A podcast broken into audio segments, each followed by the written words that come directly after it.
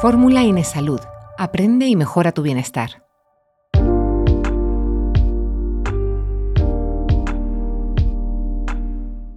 Todos aquellos factores, estímulos y circunstancias que afectan directamente a nuestro pensamiento, sentimientos, estado de ánimo y pautas de comportamiento se encuentran entre las principales causas de estrés, malestar y abatimiento psicológico. Y es que no hay salud sin salud mental.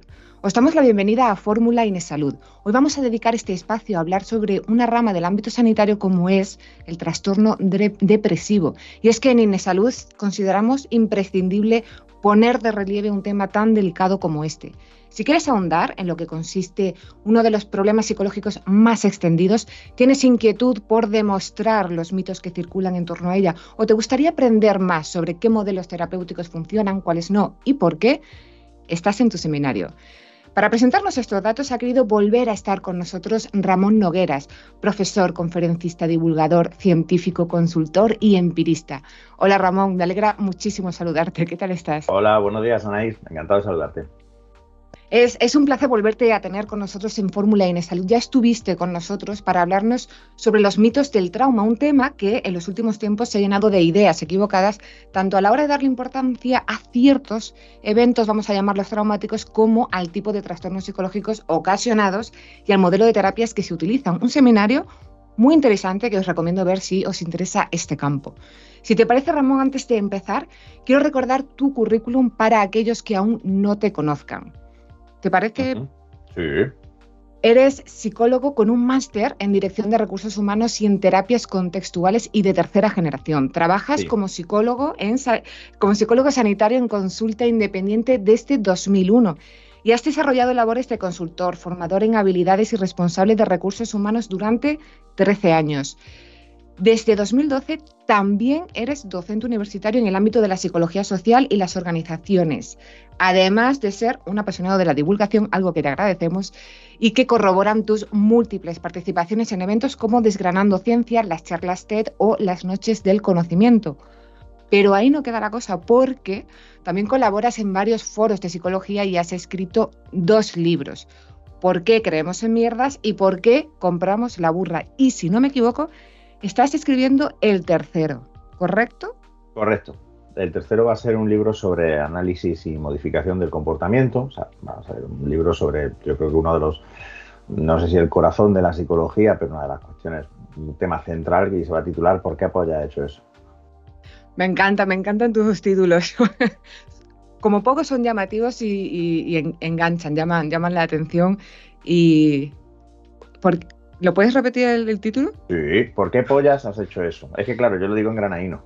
Eso, eso te iba a decir, que es, muy granaíno, sí. Bueno, vamos a empezar introduciendo un poquito el tema, intentando entender el impacto de la depresión a nivel global. ¿Cuánta gente se podría decir que tiene problemas de depresión? Bueno, pues a ver, en general de acuerdo con los datos que maneja, por ejemplo, la Organización Mundial de la Salud, pues unos 800 casi millones de personas, aproximadamente un 10% de la población mundial, tiene o tendrá algún tipo de problema psicológico a lo largo de su vida.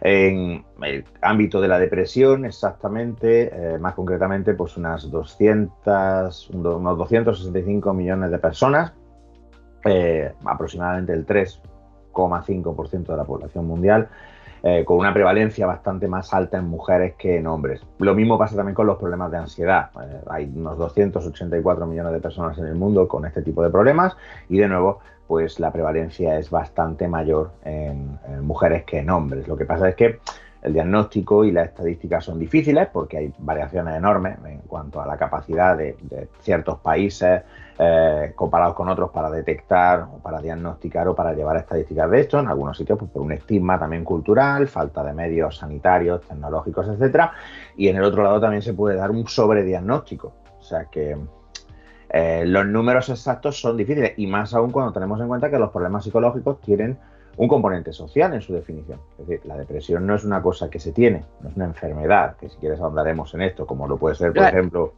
pues tener un cáncer o tener un, una infección del hígado, que es igual, o es sino igual, muy similar en todas partes, sino que hay una gran parte de definición social. O sea, trastorno psicológico es aquello que definimos como conducta que se aparta de lo normal de una manera significativa y que causa una interferencia en el funcionamiento de la persona. Pero claro, ¿cuál es el funcionamiento normal de la persona? Eso es una cosa que varía con el tiempo también y con el contexto. Dices que, es, eh, de todas formas sí que entraremos en profundidad en, algunos, en algunos puntos que has dicho, pero eh, claro, ya me has, te iba a preguntar que qué grupo social podríamos señalar que es más proequilibrio, tiene más riesgo a padecer depresión. Dices que las mujeres, ¿hay alguna edad o hay algún condicionante o hay algún porqué? No, solo, no solo para la depresión, sino en general para la, gran mayoría de los trastornos psicológicos. Eh, ser mujer tiende a ser un factor de riesgo y también la situación socioeconómica, evidentemente. En realidad, pues mucha gente puede decir, joder, pues esto de perogrullo, Ramón, pues si eres pobre lo pasas peor y si eres rico lo pasas mejor. Y eso en general es cierto, tanto las circunstancias sociales y socioculturales como la, el género en este caso, pues debido a que hay diferencias en las situaciones que afrontan eh, mujeres y hombres, lo cual, por ejemplo, no se refleja necesariamente en la cifra de suicidio. El único mito habitual sobre el suicidio de las cosas que suelen decir, que es cierto, que no es un mito, es que los hombres se suicidan el doble que las mujeres. Y eso es completamente correcto. aunque las mujeres suelen presentar más intentos de suicidio, los hombres suelen ser en ese sentido más efectivos y se suicidan con el doble de riesgo que las mujeres. Pero, eh, bueno, las causas aquí, como podemos ver, son fundamentalmente contextuales. No quiere decir esto que, por ejemplo, las mujeres sean más propensas porque haya nada roto en los cerebros femeninos ni nada de eso, porque eso sería completamente falso. Sino que tenemos que mirar pues al contexto en el que las mujeres os desarrolláis, en el que se os educa, en el que, bueno, en el que vivís y en el que suceden vuestros, vuestros acontecimientos vitales. Teniendo en cuenta además que cambiamos a lo largo de nuestro ciclo constantemente, eh, imagino que, en fin, por ahí también tiene que, ver. Em, me, quería hacerte una pregunta porque hay mucha gente que cree que la depresión es eh, sinónimo de estar triste. ¿Qué problemas o dificultades nos podemos encontrar a la hora de ofrecer un diagnóstico certero? ¿Por qué la gente dice, no, es que está triste? Mm. En primer lugar, evidentemente, la tristeza es uno de los síntomas o de, los, mm, de las conductas, porque mm, quiero hacer aquí un poco de, parada y antes de para matizar esto bien y que se entienda. Un trastorno es un conjunto de criterios. O sea, un conjunto de expertos, un grupo en este caso de psiquiatras, porque además esa es otra cosa con la que los psicólogos últimamente nos estamos parando como diciendo, ¿y esto por qué? Porque para los psicólogos eh, que trabajamos en, clínica, eh, las guías son o bien el manual diagnóstico estadístico que publica la APA, la Asociación Americana de, Psiquiatría y Psicología, pero son criterios psiquiátricos, son criterios médicos, no son criterios psicológicos. O sea, son conjuntos de expertos, psiquiatras generalmente, que se sientan y dicen, pues los criterios para diagnosticar una depresión son estos. Pero fíjate que muchos de estos criterios, como la duración temporal, por ejemplo, son completamente arbitrarios. te pueden decir, por ejemplo, que los síntomas se tienen que presentar durante un mes, como podría ser un mes y medio, como podrían ser eh, tres semanas. No hay nada mágico ni especial en esos criterios, simplemente ellos, pues bueno, miran lo que hay y dicen, bueno, pues vamos a poner la línea de corte aquí, pero estas líneas de corte son arbitrarias. Yo uso mucho un ejemplo que la pandemia nos ha puesto en, bandeja, que es, eh, el, por ejemplo, lavarse las manos y usar eh, desinfectante con mucha frecuencia. Antes de la pandemia, una persona que se lava 12, 15, 20, 30 veces las manos al día y usa desinfectante constantemente, desinfecta la compra, desinfecta los pomos de la puerta, es probablemente pues, le van a cascar un diagnóstico de TOC con una casa. Eh, una persona así durante la pandemia, pues dependiendo de dónde, pues es un ciudadano responsable, ¿no? o como mínimo es un comportamiento que no llama la atención. Hoy día todavía yo veo a mi alrededor personas que se siguen lavando las manos muchísimo cuando vienen de la calle y tal, muchísimo más de lo que lo hacían antes, hmm. sin llegar a ser, claro, ahora, ¿por qué no se le diagnostica TOC? Porque eso no produce una interferencia con su funcionamiento, etc, Pero quiero dejar claro que estos criterios son, en cierta medida, arbitrarios. Entonces, ahora la pregunta que te hice. La tristeza es una de las conductas emocionales que más frecuentemente se asocian con la, con la depresión, pero no es ni mucho menos la única, ni yo me atrevería a decir que la más importante ni la más peligrosa para la persona.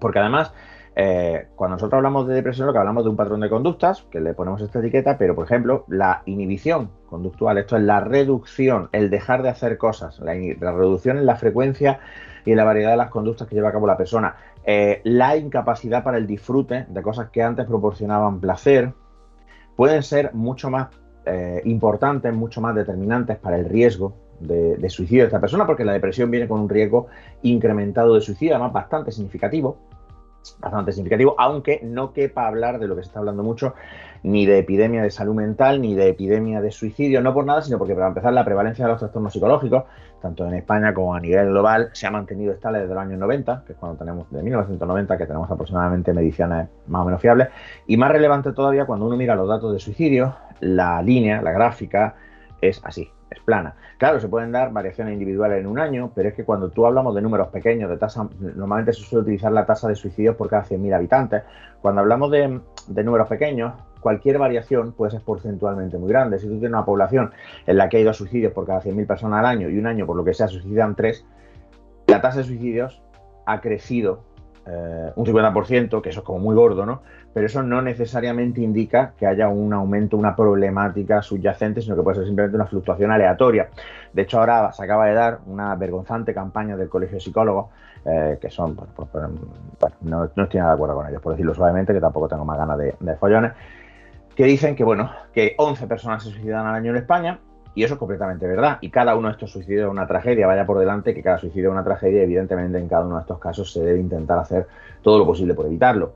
Y que esos números solo se combaten con los números de psicólogos colegiados. Lo cual a mí es que me parece vergonzoso porque entonces, primero, dar el número en bruto, 11 suicidios por día, aunque sea verdadero, que es el caso, eso es completamente verdad, es manipulativo. Porque el número en bruto no nos dice nada. Primero, 11 personas al día es mucho o es poco. Pues en un pueblo de 20.000 habitantes es una masacre en un país como China es una anécdota, no es un problema social de decir, ostras, se está suicidando muchísima gente, que eso no quiere decir que se tenga que desatender, lógicamente. En segundo lugar, no nos dice si es más o es menos. De hecho, cuando miramos los datos, podemos ver que, por ejemplo, tanto que se habla de la epidemia de salud mental y suicidio en adolescentes, las cifras de suicidio son más altas en los años 80 y 90 que en la actualidad. Las cifras actualmente llevan sin moverse eh, de dentro de una pequeña franja, con pequeñas oscilaciones, muchísimos años. Entonces, si vamos a hablar de esto, tenemos que hablar con rigor tenemos que hablar sin catastrofizar. Hablar de una epidemia de salud mental que no existe, lo que puede llevar que, a que acabemos fabricando una. Y además creo que puede acabar trivializando en la situación de las personas que sí tienen un problema psicológico. Es como cuando llega alguien y dice, yo es que tengo un TOC, porque yo veo estas líneas torcidas y me da TOC. No, a ti no te da TOC, tú tienes una manía, cojones.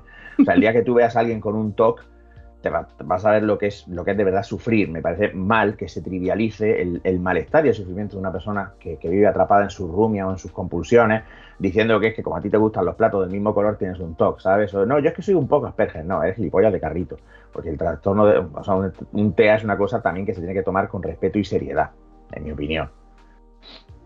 Eh, Entonces, claro, cuando hablamos de la tristeza, la tristeza es solo un aspecto. De hecho, muchas personas pasan por depresión y no saben que han pasado una depresión porque no estaban todo el día llorando, que es a donde yo quería llegar, perdona que, es que a veces me voy por la tangente. Eh, porque a lo mejor mucha gente lo describe más como un vacío. No sentía nada, mi emocionalidad estaba completamente aplanada. No estaba triste, pero es que me daba todo igual, me daba igual morirme, no disfrutaba nada. Para mí esas conductas y esa inhibición conductual a la que se llega, ese no salir de casa, llegar en algunos casos para descuidar incluso la higiene más básica, la alimentación, porque es que todo se te hace un mundo, me parece mucho más relevante que que una persona, pues en un momento dado manifieste episodios de tristeza, que ojo, son un criterio diagnóstico y también se tienen que, atender y valorar, por supuesto.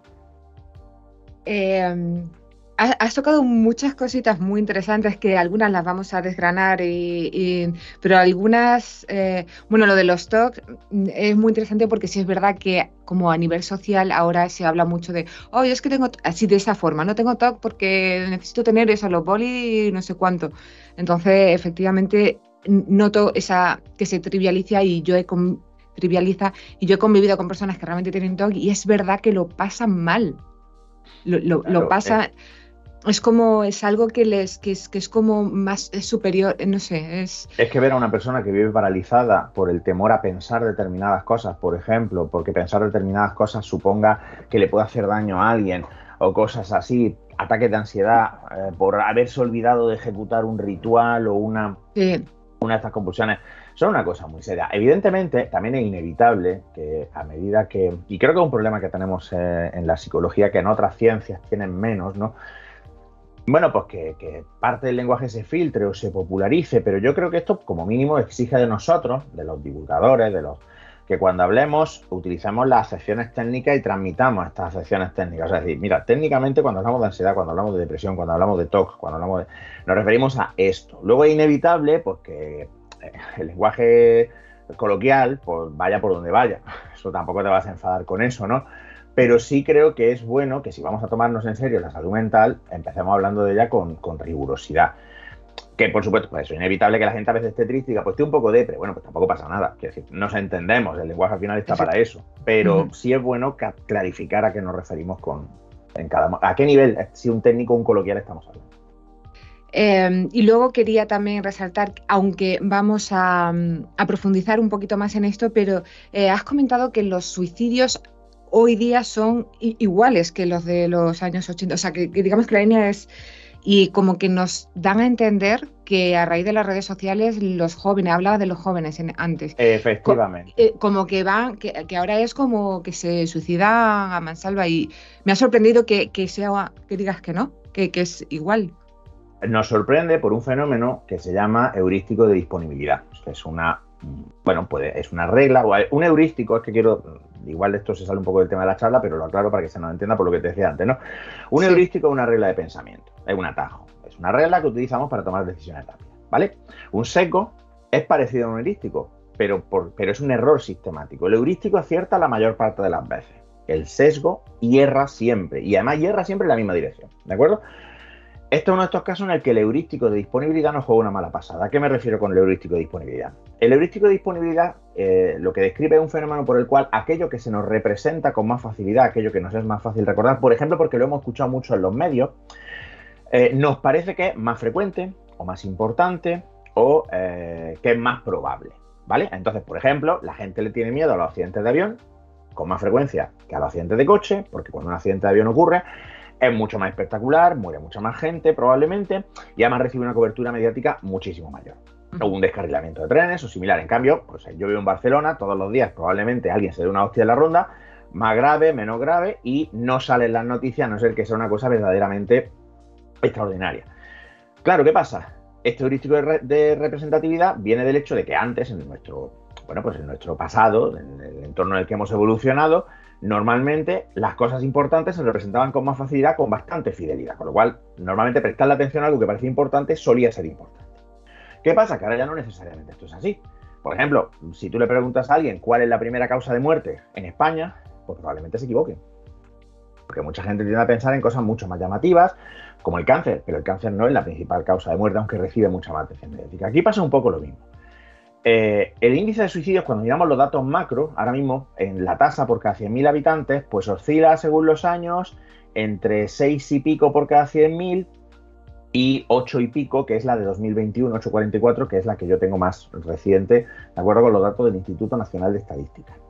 Si miramos la tendencia eh, global, es una línea que se mantiene recta con una ligera pendiente, muy ligera descendiente, entre 2000 y 2020. Hablamos de datos prepandemia, post-pandemia no ha cambiado esto tampoco. Y cuando hablamos de eh, suicidios por, como te decía antes, si hablamos de suicidios por eh, género, sí hay más, muchos más suicidios de hombres que mujeres, aproximadamente el doble, pero cuando miramos los grupos de edad, la gráfica especialmente, precisamente en el grupo de 0 a 14 años y el grupo de 15 a 19 es así, plana. Ojo, vuelvo a volver a insistir, todos estos suicidios son tragedias y todos estos suicidios se tienen que intentar detectar, se tienen que intentar prevenir, se tienen que intentar evitar y a todas estas personas hay que prestarle la máxima ayuda. No pretendo con esto minimizar o decir que esto no es importante, pero lo que no hay es un incremento. Esto tiene dos, lecturas además. Una, lo que estamos haciendo para prevenir el suicidio no está valiendo de nada, porque no estamos incrementando, no estamos mejorando descendiendo la tasa de suicidio. Por otro lado, tampoco la estamos empeorando. Pero eso quiere decir que le tenemos que dar una pensadita porque hay gente que se está dedicando a sacar manuales sobre suicidio, intervenciones de suicidio, no sé qué, cuando en realidad de qué estamos hablando. Si la tasa de suicidio no se está moviendo, hagamos lo que hagamos. Y te hablo de cifras desde los años 90 hacia atrás. De hecho, hablando de salud mental en adolescentes, en los años 80 y 90, sí se suicidan significativamente más adolescentes de los que se suicidan ahora. Además de que esto viene de un par de psicólogos estadounidenses, fundamentalmente Jonathan Haidt y Jan Twench, que eh, proponen un, empeoramiento en la salud mental de los adolescentes que ellos detectan que inicia en 2012. ¿De acuerdo? Ellos muestran unas gráficas que desde 2012 hacia arriba muestran pues una pendiente más clara. Y ellos lo correlacionan con la aparición de los smartphones y de las redes sociales. En 2012 cuando se empiezan de verdad a popularizar las redes sociales en los smartphones. Las redes sociales ya existían, pero antes se accedía fundamentalmente a través de un ordenador. Y entonces, pues bueno, encuentran una correlación. Pero es que las correlaciones no necesariamente implican causa. Porque además ellos no miden diagnósticos. Ellos miden los resultados de una encuesta que hace el CDC, el Centro de Control de Enfermedades de Estados Unidos, como un organismo como el Ministerio de Sanidad aquí, evidentemente, de gran importancia, en el que hacen preguntas a adolescentes. Y claro, hacen preguntas como, por ejemplo, pues si en los últimos dos años has experimentado durante dos, no me acuerdo si era dos semanas o dos meses o más, eh, sensaciones muy fuertes de desesperanza, de pérdida de confianza en el futuro, tristeza, en fin, una serie de cosas que son verdad, pero no son un diagnóstico de depresión. Además, ¿por qué? Porque no tienen en cuenta otros factores como, por ejemplo, pues que muchos de esos adolescentes que pueden haber contestado esto no tienen por qué tener una depresión, pero a lo mejor sus padres son parte de la extendidísima y terrible eh, epidemia de adictos a los opiáceos que hay ahora mismo en Estados Unidos, que eso es un problema que es brutal de salud pública. O, han perdido a alguien en un tiroteo, porque en Estados Unidos las probabilidades de que vaya alcohol y te peguen un tiro pues no son pequeñas. ¿Me entiendes lo que te quiero decir? Que hay muchos factores que pueden explicar que un adolescente responda a eso y no necesariamente indica una depresión. Pero ellos cogen y dicen, no, no es que la depresión está disparada. Bueno, eso, eso cómo se, se está midiendo. Porque además luego miran las tasas de suicidio y las tasas de suicidio en Estados Unidos, al menos las que, los datos a los que yo he tenido acceso, muestran, al igual que en el resto de países, una tendencia plana o ligeramente descendente. Pero ¿qué pasa? Todos estos hechos tienen una mayor cobertura mediática. Por lo que decíamos antes, tendemos a representarnos lo más. Insisto, no se tiene que minimizar esto, pero tenemos que tratarlo con rigurosidad. De hecho, nos vamos a seguir, es muy interesante todo lo que nos estás contando, Ramón, y vamos a profundizar un poquito más en, esto del suicidio y los problemas psicológicos. Eh, cuando una tenemos, eh, o sea, yo entiendo que cuando una persona siente que la vida es insoportable y que la única vía de escape es la muerte, eh, ¿se podría decir que tiene pensamientos o conductas suicidas? Pensamiento, por supuesto que tiene, y a eso se llama ideación suicida. Entonces, y es un signo que se tiene que vigilar, la presencia o la aparición de estas ideaciones suicidas, particularmente cuando estos pensamientos cumplen, tienen lo que llamamos una topografía determinada. Topografía se refiere a los aspectos descriptivos de la conducta. Esto es, una topografía es, la topografía es, por ejemplo, la frecuencia, intensidad, el contenido de estas verbalizaciones. Date cuenta que para los, psicólogos conductistas, como en mi caso, los pensamientos no son eh, conductas diferentes del resto. Los pensamientos son conductas mayoritariamente verbal, o sea, nos hablamos. Entonces, mm. e, esa conducta está gobernada por las mismas reglas, de, a, reforzar esa conducta, extinguir esa conducta, puede servir como estímulo que actúa, activa otras conductas. Y por tanto es muy importante estar presente. Y efectivamente, claro, lo que pasa es que la ideación suicida se puede dar en cualquier persona. Quiero decir, es muy probable que si preguntamos y obligamos a todo el mundo a hacer memoria, todo el mundo alguna vez, en alguna situación especialmente adversa, haya intentado o haya pensado en quitarse de medio. La cuestión ahí está en con cuánta frecuencia, durante cuánto tiempo, con cuánta recurrencia, hasta qué punto llega, se planifica o no se planifica. Es una idea así vaga en general de joder, es que para esto preferiría no estar, o es un tema ya en plan de pensar cómo, dónde, cómo lo haría, qué consecuencias tendría, etcétera, etcétera. Todas estas cosas se tienen que, valorar. Eh, la depresión tiene un 20% adicional de riesgo acumulado de suicidio, con lo cual es una cosa seria, es un factor de riesgo importante. Piensa que Básicamente el 10% de las personas eh, que padecen depresión pueden acabar suicidándose. También, por otro lado, se tiene que decir, el 50% de las personas no tratadas de depresión remiten espontáneamente. ¿Por qué? Porque no es una enfermedad o no hay evidencia de que sea una enfermedad. Y esas personas pueden remitir porque hay cambios positivos en su contexto que les ayuden a salir de esa situación, de ese patrón conductual. Pero la depresión, quiero insistir, es algo que no se tiene, es algo que se hace, que aprendemos a hacer. Ojo, que lo aprendamos no quiere decir que sea deliberado, sea, no es un tú estás enfermo porque quieres, que esa es una frase que, me pone los cojones como sandía, ni es un. Em, ni es algo, eh, como te diría, no, es voluntario ni deliberado, ni tampoco es algo que se tenga que frivolizar. Cuando, cuando, hablamos de aprender, queremos decir que ese es el resultado de tu historia de interacción con el entorno. Es un intento de adaptación. Una persona con un problema de depresión o con un problema de ansiedad, que muchas veces son además dos caras de la misma moneda porque a menudo son comórbiles, o sea, transcurren juntos. Una persona con depresión durante un tiempo puede acabar desarrollando problemas de ansiedad o viceversa, es muy frecuente. Eh, son intentos de adaptación a un contexto que no salen bien, pero que se mantienen porque en el momento de realizar ciertas conductas, la persona obtiene algo de estas conductas o evita algo. Pero luego a medio y largo plazo, por supuesto, son desastrosas para la persona. se, me ha ido una pregunta que te quería hacer, pero bueno, no pasa nada porque tengo muchísimas más. Sí, ya volverá.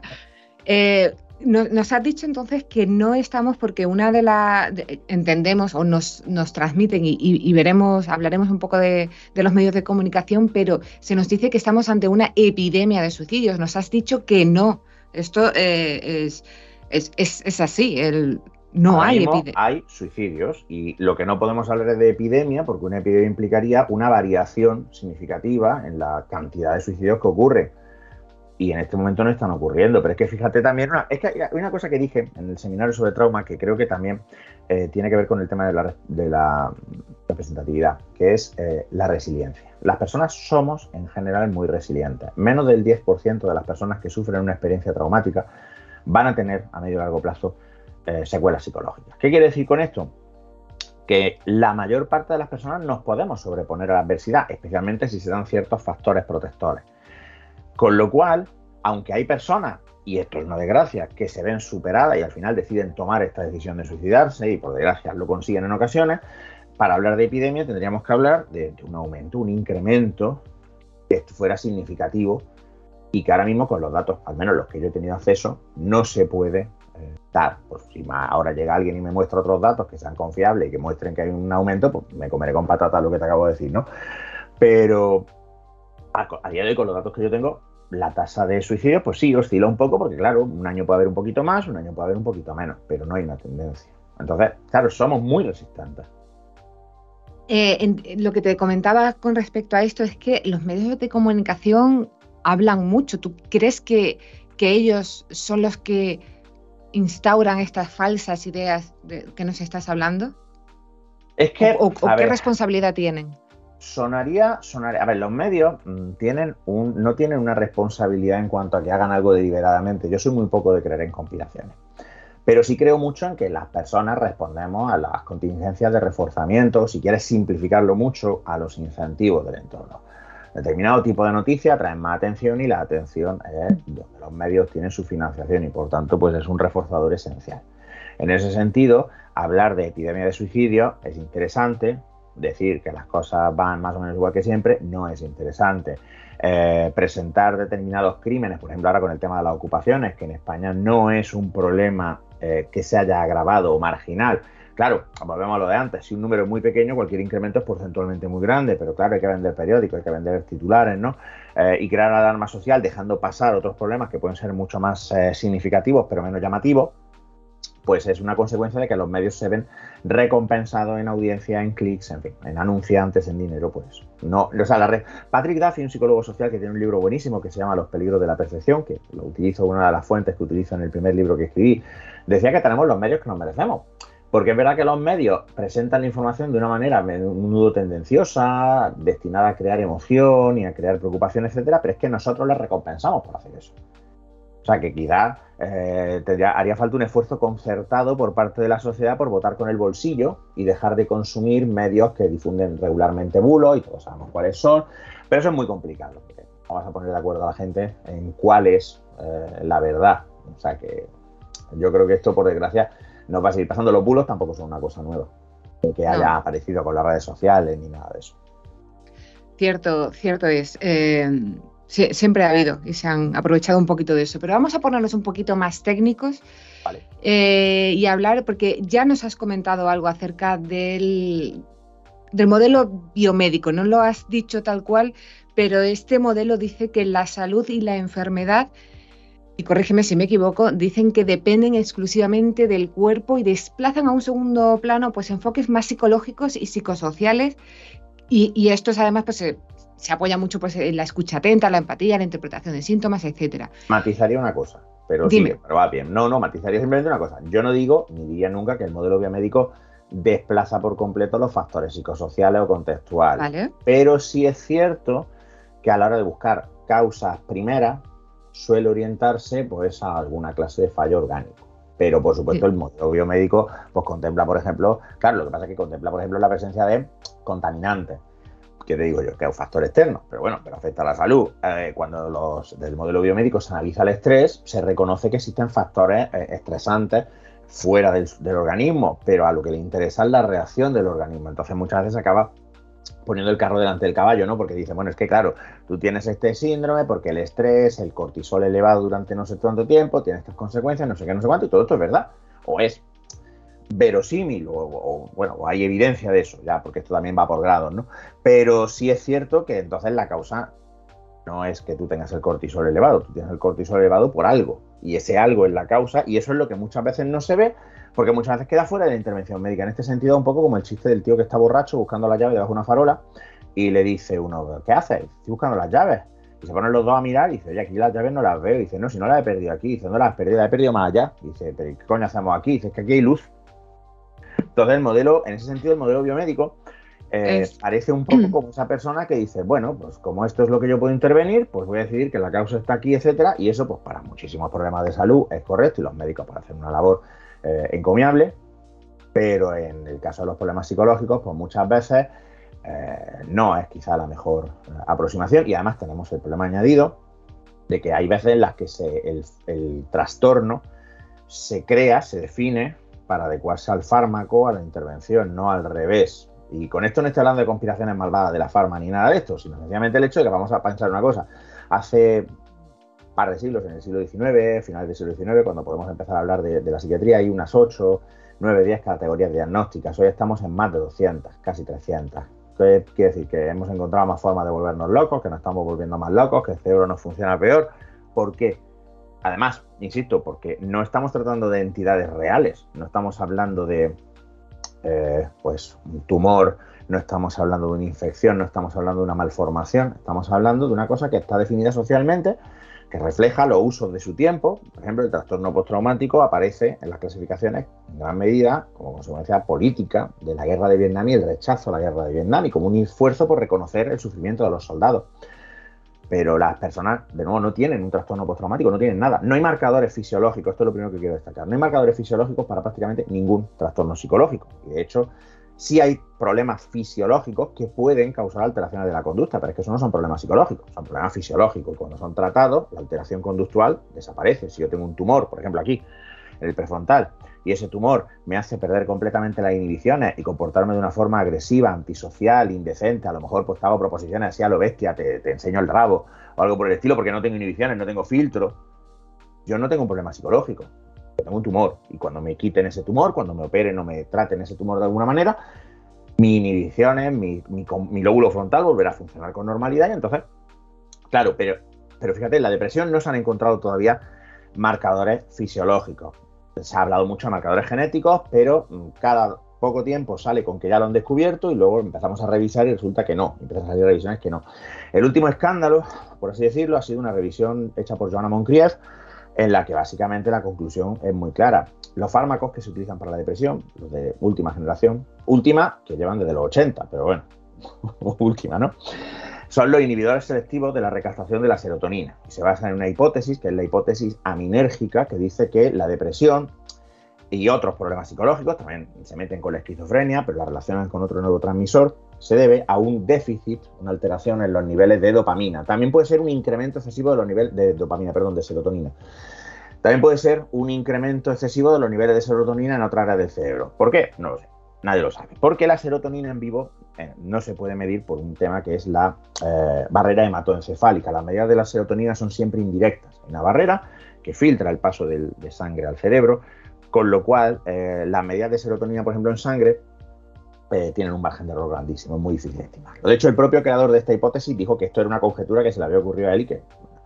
Pero el caso es que se empezaron a sacar estos fármacos, ¿por qué? No porque tuvieran mejores efectos terapéuticos que los tricíclicos, que eran los que se utilizaban antes, sino porque tenían menos efectos secundarios. Y aquí entramos ya en el fascinante mundo de cómo se hace a veces ciencia, porque empiezan a pasar cosas muy curiosas. Eh, hay un primer fenómeno que es el seco de publicación, que es que se tienden a publicar solo los artículos que tienen resultados positivos. Cuando se analiza en bruto la investigación que se ha hecho sobre la efectividad de los antidepresivos, eh, el 50% de los ensayos son negativos. Quiero decir, el fármaco no muestra eficacia. Además, hay un porcentaje de gente que empeora. Pero bueno. Pero claro, si yo solo publico aquellos que son positivos, o mayoritariamente aquellos que son positivos, cuando luego yo vaya a hacer una revisión de la literatura, que es el estándar porque normalmente se suele medir la evidencia, un estudio solo, por muy bien hecho que esté, no nos dice nada. Yo puedo tener el estudio más perfectamente diseñado del mundo, con el mejor análisis de los datos posible, todo inmaculado y perfecto, y si es el único estudio que hay, no vale. Lo que cuenta es la acumulación, porque entonces yo puedo llegar, puedo hacer una revisión, puedo revisar esta evidencia, puedo hacer un metaanálisis, puedo aplicar diferentes herramientas y pues mira, la evidencia ahora mismo apunta en esta dirección. Claro, si yo tengo un sesgo, porque los estudios positivos sí se publican y los negativos es menos probable que se publiquen, mi revisión va a reflejar que la mayoría de los estudios son positivos. Y yo voy a decir, ah, pues los antidepresivos son eficaces. Pero es que incluso en los estudios que no son, que no son positivos, también podemos hacer diferentes trampitas.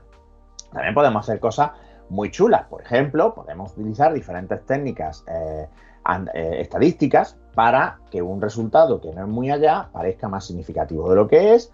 Eh, o, me dé el resultado que más o menos quiero. Pero es que incluso cuando no consigo eso, hay una, cosa que es muy chunga, que es lo que se llama el spin, eh, sería algo así como retorcer el, abstract, el resumen que se publica a lo largo del, al principio del artículo, ¿no?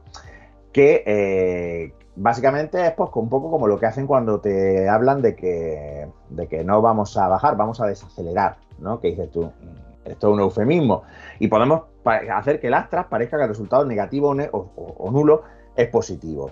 Y luego encima eso lleva un seco en la citación. De nuevo, los artículos más citados son los que más probabilidades tienen de volver a ser citados. Con lo cual, si te fijas toda esta cadena, acaba llevando a que durante décadas se hayan estado publicando revisiones que parecían mostrar una eficacia de los antidepresivos y por tanto le darían más validez a la hipótesis de la serotonina hasta que te pones a rascar y te das cuenta de que esto no es así. Esto es un consenso científico que se ha fabricado. Pues como te decía hace poco, Joanna Moncrief, pero Joanna Moncrief, esta revisión que ha publicado es la última de una serie larguísima en, la revista Nature, en psiquiatría molecular, que dice que ya eh, va siendo hora de que abandonemos completamente la hipótesis de la serotonina y se ha formado un cipote considerable porque hay gente que ha hecho muy bien criticando la metodología del estudio de Joanna Moncrief. Joanna Moncrief ha publicado una respuesta a la crítica y bueno, así es como se progresa en ciencia, ¿de acuerdo? Pero es que el estudio de John Moncrief no es el único. De Brice también publicó hace años un estudio en el que la efectividad de los antidepresivos se revelaba como equivalente a un placebo.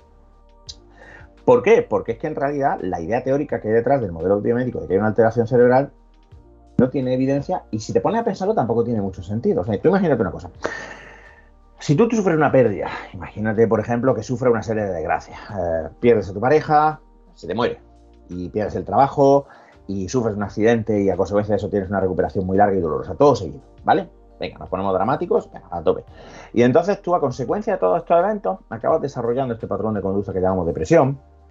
¿Cuál es la idea detrás? ¿Que es que tenías el cerebro roto de antes? ¿Se te ha roto el cerebro quizá por el muchazo con el coche? Si tienes un jefe que es un cabrón y tú tienes un trastorno de ansiedad cuando vas al trabajo es porque se te ha roto el cerebro, porque tu jefe te ha roto el cerebro de alguna forma, tu jefe te sube la serotonina o la dopamina o te la baja. ¿Esto cómo se come?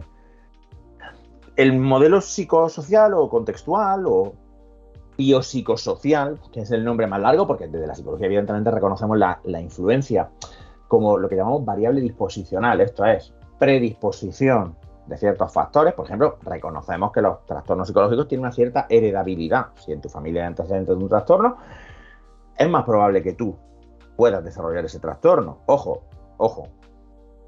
Pero con matices, la heredabilidad, de acuerdo con, por ejemplo, con el estudio de Plumbing del 2018, es el 40%.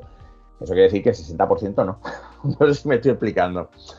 Eh, aumenta el riesgo, pero no es determinante. No, tú no vas a sufrir necesariamente de este problema.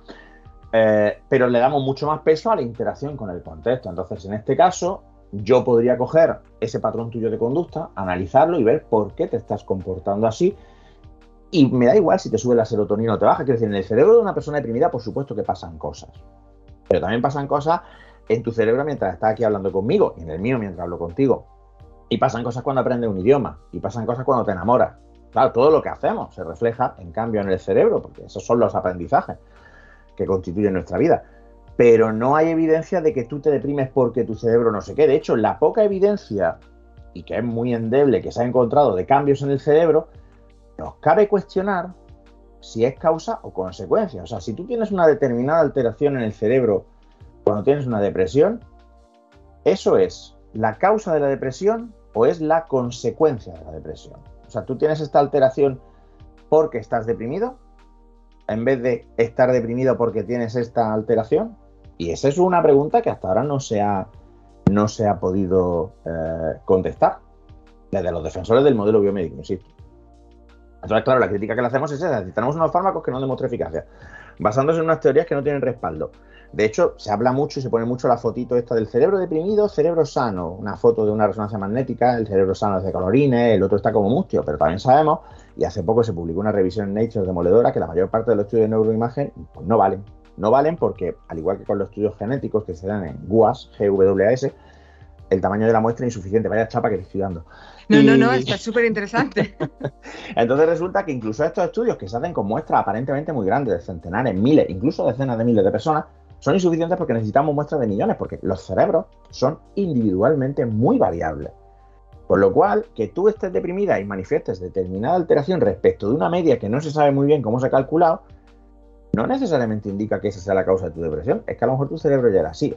Es un tema muy complejo. Y luego, además, cuando bajamos a los estudios de eficacia clínica, hasta ahora, hasta hace poco, se sostenía que la, más eficaz era la farma más la terapia psicológica, pero las nuevas revisiones están mostrando que eso no es cierto y que la farma no añade eh, eficacia a la terapia psicológica, que sigue siendo, y esto no lo digo yo, porque puede decir, bueno, y el tarado de psicólogo este que sabrá él que no es médico. Bueno, pero es que esto no lo digo yo, lo dicen las guías médicas, guías como la guía NICE del Reino Unido, la guía de intervención de la Organización Mundial de la Salud, dicen que la psicoterapia tiene que ser la primera elección y que el fármaco debe quedar para casos en los que él no se responde positivamente a la psicoterapia, que luego habría que ver qué psicoterapia y por qué, o casos de extrema gravedad en los que ya pues, se encuentra amenaza a la vida o una incapacidad eh, continua. De hecho, en este sentido voy a hacer un matiz sobre los psicofármacos.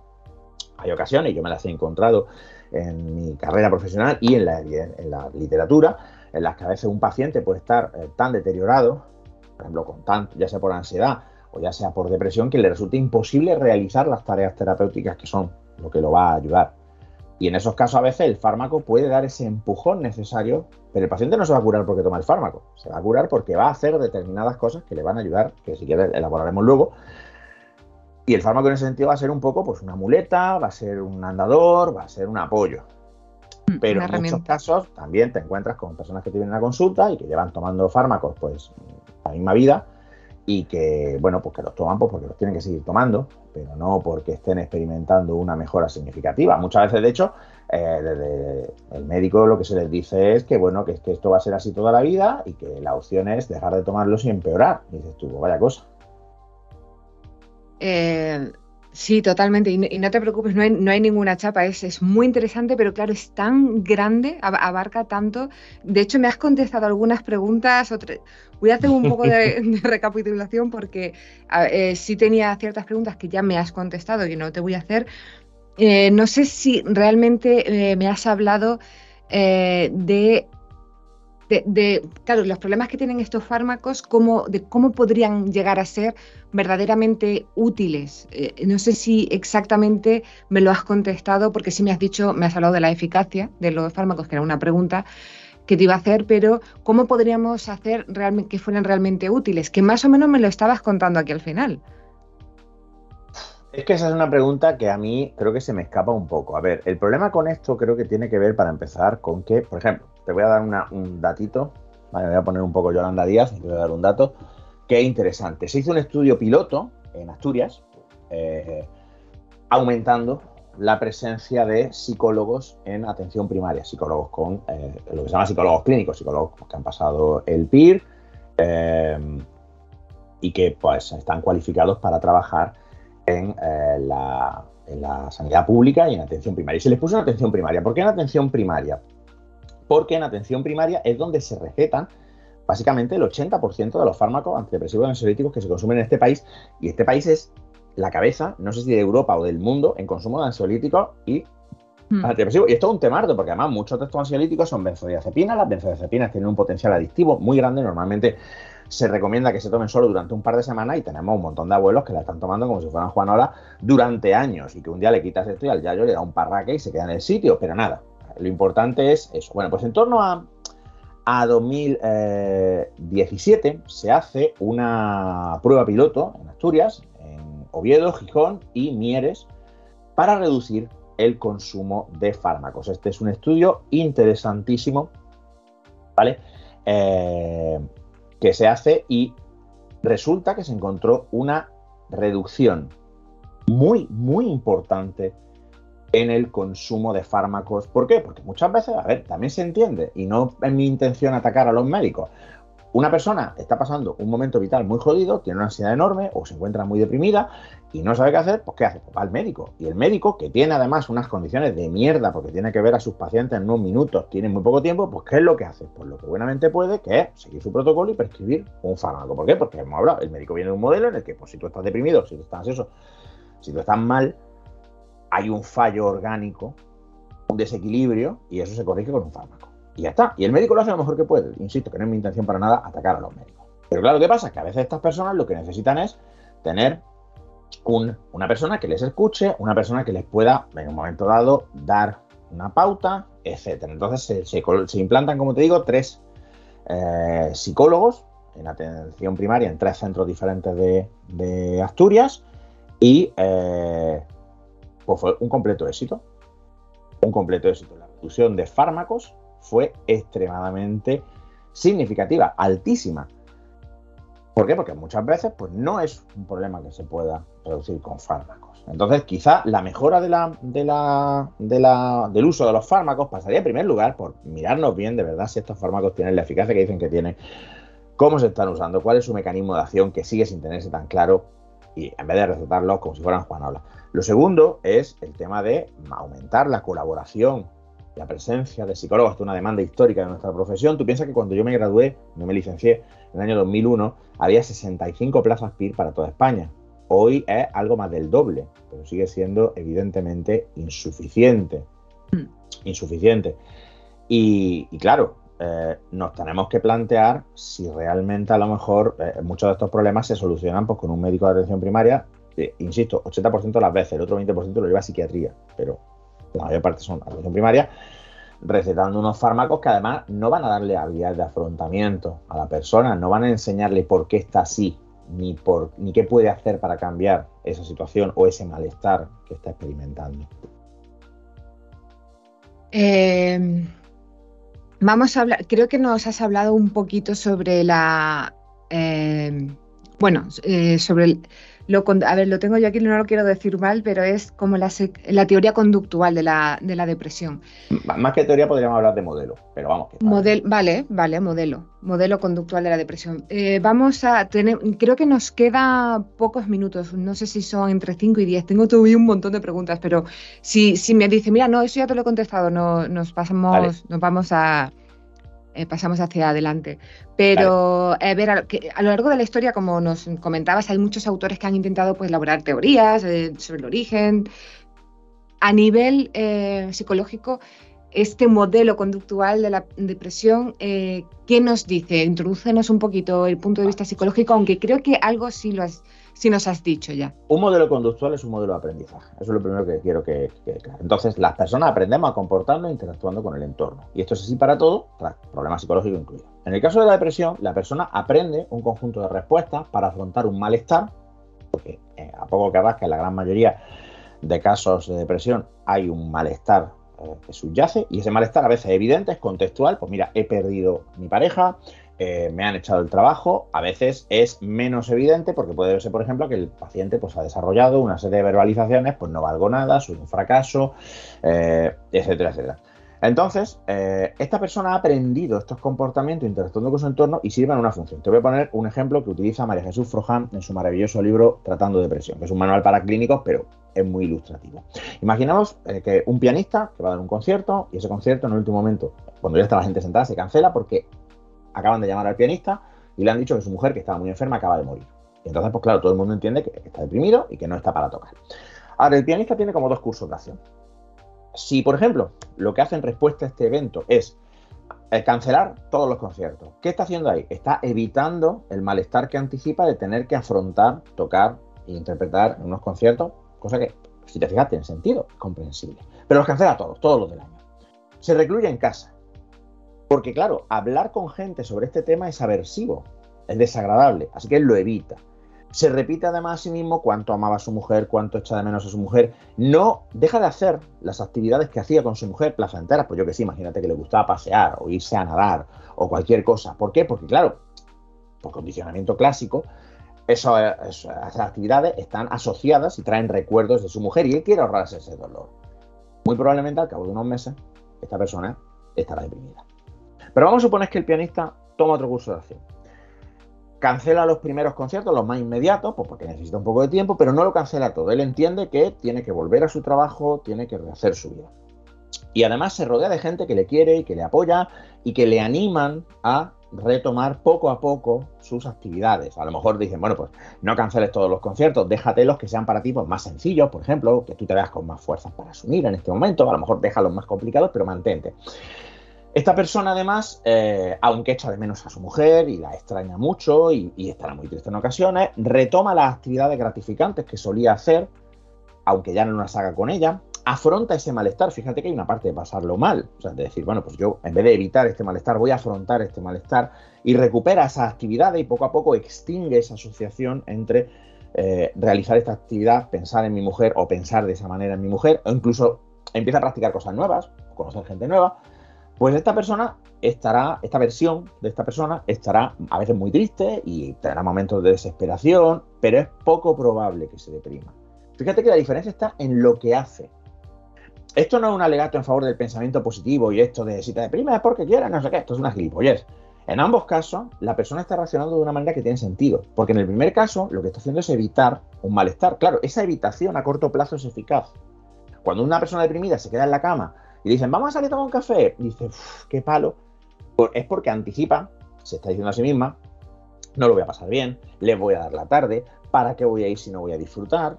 Todo eso es un malestar, ella, esa persona lo ve y dice, yo no quiero este malestar, me quedo en mi casa, que es una mierda, eso no es que esté en su casa esté bien, pero cree que va a estar peor en el otro sitio, está eligiendo entre males.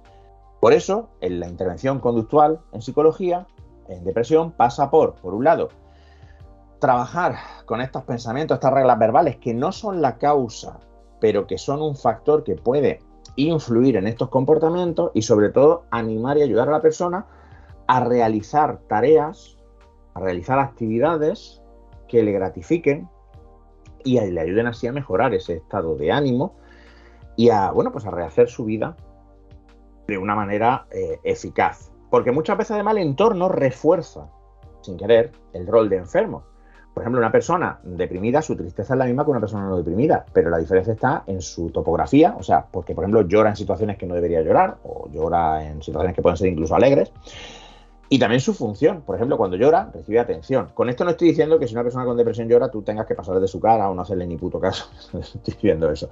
Pero lo que estoy diciendo es que a veces, por ejemplo, cuando a una persona con depresión le dicen, no, tú estás enfermo, no hagas nada, lo que estamos haciendo es ayudar a cronificar esa situación. Porque la persona tiene que retomar actividades que le ayuden a devolverse a sí mismo un sentido de competencia, una sensación de, bueno, yo puedo hacer cosas.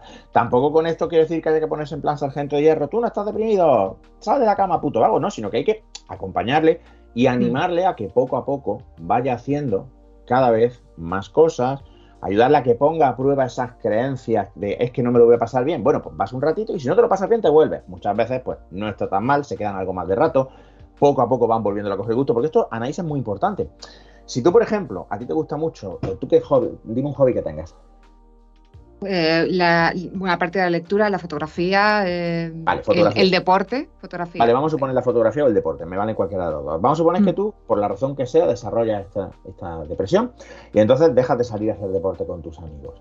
Si tú dejas de salir con tus amigos a hacer deporte, esa relación entre salir a hacer deporte y obtener unas gratificaciones, pasármelo bien, disfrutar, se extingue también. Con lo cual tú dejas de anticipar esa relación. Con lo cual es más fácil para ti convencerte de que esto ya no me gusta. Además, cuando vuelvas a hacerlo, porque el psicólogo te anime o porque te animen en tu entorno o porque tú misma lo decidas, las primeras veces no vas a disfrutar como antes. Y esto es un, escollo que hay que estar preparado para sortear, porque muchas veces la persona dirá, es que esto ya no, funciona. Esto, yo ya, ya, estoy roto, ya esto no me sirve, ya esto tal. Oye, no.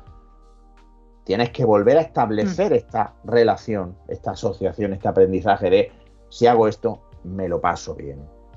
Entonces, la terapia consiste muchas veces en trabajar tanto a nivel cognitivo, por eso se suele llamar terapia cognitivo-conductual, con los pensamientos del paciente, ayudarle a reestructurar estos pensamientos por unos pensamientos que sean más realistas, no positivos, más realistas, y al mismo tiempo animarle a que realice actividades que precisamente debiliten estas reglas verbales, porque si tú crees que no vales para nada, que no sirves para nada, vas a hacer una actividad, esa actividad no te sale mal, pues hombre, ya no puedes decir que no vales para nada, ¿vale? No serás un experto, pero a lo mejor dices, bueno, a medida que vaya realizando esa actividad y vaya ganando competencia, esta regla verbal irá perdiendo control sobre ti.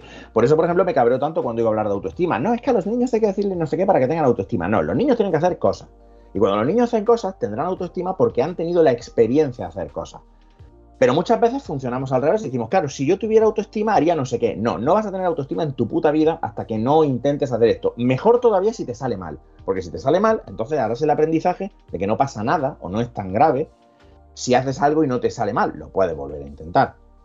¿Ves por dónde voy? Entonces, en ese sentido, el psicólogo es un poquito un asesor que eh, anima al consultante a analizar su propia conducta. Es muy importante, además, presentar este análisis funcional al consultante. Esto que te he explicado con el pianista de la evitación, cómo la evitación se ve recompensada, para que salga de ese rol de enfermo y se dé cuenta que, bueno, que esto es una cosa que yo he aprendido a hacer y puedo aprender a hacer otras cosas.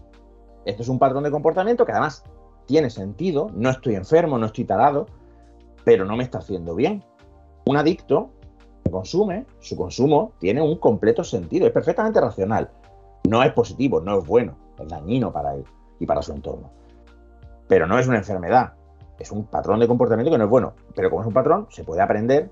O sea, fíjate el cambio de perspectiva que supone de soy un enfermo a no, he aprendido a hacer una cosa, pero bueno, pues también puedo aprender a hacer otra. Igual que de pequeño aprendí a creer en los Reyes Magos y a partir de un cierto momento aprendí a no creer en los Reyes Magos pues por ahí iría la cosa.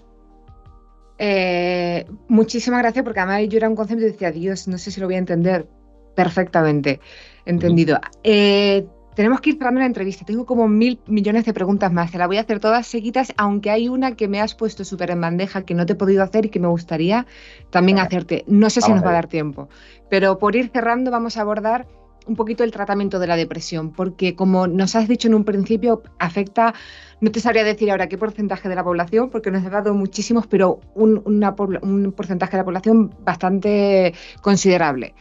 Em, podría decirse que el mejor tratamiento empieza con un diagnóstico correcto. ¿Cómo debe tratarse? Te voy a hacer todas las preguntas del tirón, ¿vale? Eh, ¿Cómo debe tratarse la depresión? ¿Qué técnicas se suelen usar? ¿Qué objetivos persigue, se persiguen con el tratamiento? ¿Y cómo se alcanzan estos? y me reservo la última para el final. Contéstame lo que puedas, como un poquito rápido, porque creo que estamos fuera de, tiempo y a ver qué, a ver qué, porque es muy interesante lo que nos cuentas. A ver, eh, cuando hablamos de diagnóstico, en primer lugar, me voy a cagar un poco en los criterios diagnósticos, porque los criterios diagnósticos no nos dicen absolutamente nada. Fíjate que al final los criterios diagnósticos son cumplir unos criterios de comportamiento. Entonces, claro, es una explicación circular. ¿Por qué se comporta así? Porque está deprimido. ¿Por qué está deprimido? Porque se comporta así. No, no me dice nada ni de dónde viene, ni de qué hacer. Entonces, normalmente nosotros, los psicólogos conductuales, abordamos esto desde un análisis funcional. Esto es, enumerar las conductas que entendemos o que el paciente nos presenta como objetivo a modificar. Pues quiero dejar de estar triste. Muy bien, queremos modificar el estado de ánimo. Quiero salir de casa y hacer cosas. Bien, activación conductual. Esto es único para cada paciente, evidentemente, ¿no? Y en base a ese análisis funcional que se hará con la información que se recabe en las primeras sesiones, normalmente mediante registro de comportamiento, etcétera, etcétera, trabajaremos con diferentes técnicas. A muy grandes rasgos, nuestros objetivos van a ser eh, incluso psicofisiológicos, porque muchas veces hay alteraciones del sueño, de la alimentación, de la libido, etcétera. Tendremos objetivos cognitivos, esto es cómo piensa el paciente, que queremos modificarlo. Y sobre todo tendremos objetivos conductual y motivacionales. Nuestro objetivo será que la persona realice, sobre todo que realice conductas que sean gratificantes y beneficiosas para ella, lo cual nos va a llevar también a reducir esta anedonia, esta incapacidad de disfrutar, esta falta de motivación, este déficit motivacional. Es que, Anaís, al final casi todos los trastornos psicológicos, por no decir todos, se pueden definir o como un exceso de conducta o un déficit de conducta. O sea, o hay algo que no hago o hago menos y debería estar haciendo más, o hay algo que estoy haciendo en exceso y debería hacer menos. Entonces, la depresión, fíjate que nos encontramos un poco con ambos. Podemos tener un exceso conductual en la forma de rumian negativa sobre los temas que preocupan a la persona depresiva y podemos tener un déficit de conductas relevantes como, por ejemplo, pues, ver a tus amigos, hacer deporte, eh, realizar, leer, realizar actividades gratificantes. Entonces, las técnicas eh, cognitivas normalmente giran en torno a la reestructuración semántica y la parada del pensamiento. Esto es enseñar a la persona a detener el tren de las rumias cuando, cuando llega y a identificar qué pensamientos no me están ayudando, no son útiles o me están complicando en la situación. Y esto que dices no es fácil, ¿eh? No es fácil hacer Bueno, es, es, una habilidad que requiere práctica. Piensa que en realidad los tratamientos psicológicos basados en la evidencia tienden a no ser largos. Yo flipo cuando a mí me viene a consulta gente y me dice, yo he estado siete años con un psicoanalista, porque yo me quedo diciendo, ¿qué cojones había hablado? O sea, yo no tengo conversación para siete años. mira que a mí me gusta hablar. La mayor parte de los protocolos cuando están manualizados, esto también pues, se le puede hacer una crítica, ¿no? Pero bueno, dan eh, normalmente entre 10 y 20 sesiones. Estamos hablando de que la mayor parte de los tratamientos para la depresión basados en la evidencia suelen estar en la órbita de meses. Luego puede esto variar, hay casos más graves que otros, contextos más difíciles que otros, en fin, no todo, cada caso es único, pero bueno. Podemos suponer que unos meses, de unos meses a un año, es un tiempo eh, estadísticamente mm, normal para un tratamiento de este sentido. Por otro lado, las técnicas conductuales pues, se van a embarcar en, por ejemplo, técnicas operantes, que es restablecer asociaciones entre realizar ciertas conductas y obtener ciertas gratificaciones. Por ejemplo, un problema con la depresión es la conducta de evitación. Entonces lo que haremos será ayudar al paciente a exponerse a esas situaciones que está evitando para que se dé cuenta de que no solo no son tan terribles, por ejemplo, no le va a amargar la tarde a tu amigo, sino que además a lo mejor incluso puede ser agradable para ti. Aunque al principio no será tan agradable. Fíjate que al principio nuestro objetivo es que haga cosas independientemente del disfrute. El disfrute ya llegará. También buscamos técnicas de, dominio y agrado, plantearle al paciente pequeños retos que conforme él los vaya superando, muchas veces además empezamos por cosas súper sencillas. Un aspecto, por ejemplo, en las depresiones más graves que se suele ver es un descuido completo de la persona. Higiene, eh, cuidado de la casa. Muchas veces empezamos planteándole pequeños objetivos porque además es que es muy difícil sentirte bien si hace dos semanas que no te lavas el pelo, hueles como un establo, tu casa está hecha una pocilla, entonces muchas veces empezamos planteando objetivos que sean muy asumibles. Por ejemplo, pues empezar por una ducha cada día, o vas a empezar a recoger tu casa y vas a dedicarle a lo mejor 10 minutos diarios, que luego iremos incrementando hasta que ya tengas tu casa más o menos en orden. La idea es ir de una forma muy gradual para que el paciente, ese dominio el grado, se traduzca también en un aumento en su confianza, en su autoestima, ¿no? Decir, hostias, pues yo estoy pudiendo hacer esto, estoy haciendo cosas y estoy viendo cambios. Esto normalmente suele llevar un poco a un efecto bola de nieve porque claro, cuanto más hacemos y más vemos que o se nos da bien o no, pero no importa, más confiados y más dispuestos vamos a estar a hacer más cosas. De manera que además esto tiene un efecto que se retroalimenta. Al trabajar sobre los pensamientos muchas veces facilitamos la realización de estas conductas y eliminamos estos obstáculos, pero muchas veces al realizar estas conductas también reforzamos patrones de pensamiento más positivos y extinguimos eh, o castigamos patrones de pensamiento más menos, iba a decir funcionales, pero es que claro, todos son funcionales, todos tienen una función, más negativos para el paciente y para su entorno. Así, muy a Sí, y, te lo agradezco. Es, que me tiraría hablando contigo mm, mm, horas, pero vale, te voy a hacer la super última pregunta, pero me la vas a responder o en una palabra o en una frase, porque has hablado, has hablado mucho sobre eso y, y a ver, la tengo aquí señalada eh, porque en teoría el modelo biomédico dice que la depresión es una enfermedad, pero ¿la depresión es una enfermedad? Yo no, con la evidencia que tenemos a día de hoy, yo no puedo, eh, no puedo decir que esto es una enfermedad. Una enfermedad normalmente implica o bien un fallo orgánico por una malfunción, por una malformación, perdón, por ejemplo, pues, mi hija tuvo una pequeña malformación en el corazón que se corrigió con una operación, o bien la presencia de un agente externo, como puede ser un virus, una bacteria, un hongo, que causan una serie de síntomas. Pero es que en la depresión los síntomas son el problema. En una enfermedad normal los síntomas señalan la presencia de este agente externo o de esta malformación que por tanto se tiene que corregir. En la depresión no hay más que eso. Cuando tú corriges los síntomas, se corrige el problema. Esto es una crítica que se hace además mucho desde las terapias no basadas en la evidencia, de que es que los conductuales solo tratamos los síntomas y no las causas profundas, pero es que las causas profundas son inventadas. O sea, eso de que hay una causa profunda lo dices tú porque te lo has sacado del ojete. O sea, ¿qué causa profunda? ¿Dónde está la causa profunda? ¿Quién la ha visto? O sea, una persona que mejora su estado de ánimo, realiza actividades gratificantes, tiene una vida social como la tenía antes, etcétera, que tú me digas, no, pero no está curada porque es que le falta algo por dentro, eso es que te lo has sacado tú de la manga. Entonces, no, no creo que se deba hablar de enfermedad, porque además el rol de enfermo tiene estigmas y connotaciones negativas que no se deben, creo yo, aplicar en estos casos. Casi podría, me atrevería a decir que has contestado esa pregunta que antes no dijiste. Esta pregunta no sé, no, todavía se está intentando dar respuesta. Yo creo que, que le, has dado un poquito de respuesta que, que, está tan válida solamente como cualquier otra, por no meternos en fangos. Hombre, Ramón. con el tiempo que hay sobre todo, pues sí.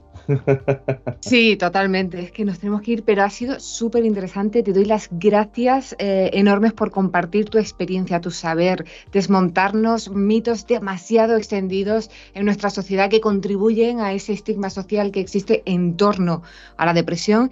Ha sido un súper verdadero placer eh, charlar contigo. De verdad, eh, ojalá nos veamos próximamente pronto de nuevo. Cuando queráis. Eh, estaríamos encantadísimos. Eh, nosotros nos despedimos ya por hoy. En Fórmula Ine Salud seguiremos apostando por una formación especializada, actualizada e impartida por expertos en el ámbito sanitario para que puedas elegir la opción que mejor se adapte a tus necesidades y objetivos profesionales. Muchísimas gracias, Ramón, por estar con nosotros y a vosotros, como siempre, gracias por acompañarnos. Hasta la próxima. Mil gracias.